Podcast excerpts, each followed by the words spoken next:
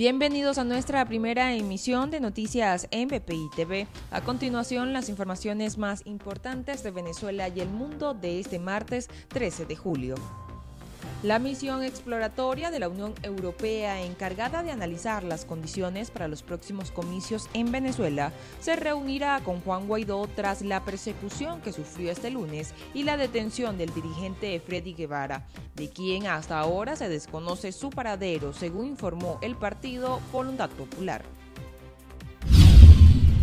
El doctor Julio Castro informó que las vacunas solicitadas a través del mecanismo COVAX podrían llegar a Venezuela entre agosto y septiembre.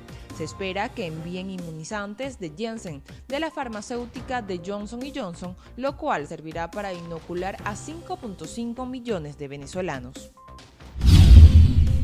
Continúan los trámites para ofrecer el Estatuto de Protección Temporal a los venezolanos en Colombia. Recientemente el gobierno otorgó 980 mil citas a los migrantes para solicitar la documentación en el que les tomarán sus huellas dactilares y sus datos. Juan Francisco Espinosa, director de Migración Colombia, señaló que las citas fueron convocadas a partir del 1 de septiembre.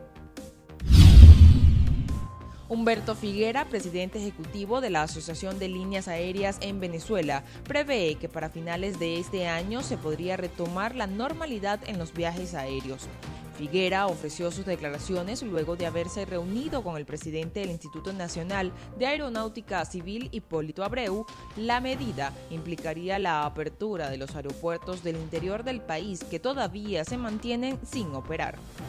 Para el desarrollo de estas y otras informaciones, los invitamos a sintonizar nuestra señal en vivo y contenido on demand en bpitv.com o a través de Roku, Apple TV, Amazon Fire y nuestro canal de YouTube. Síganos en las redes como arroba bpitv.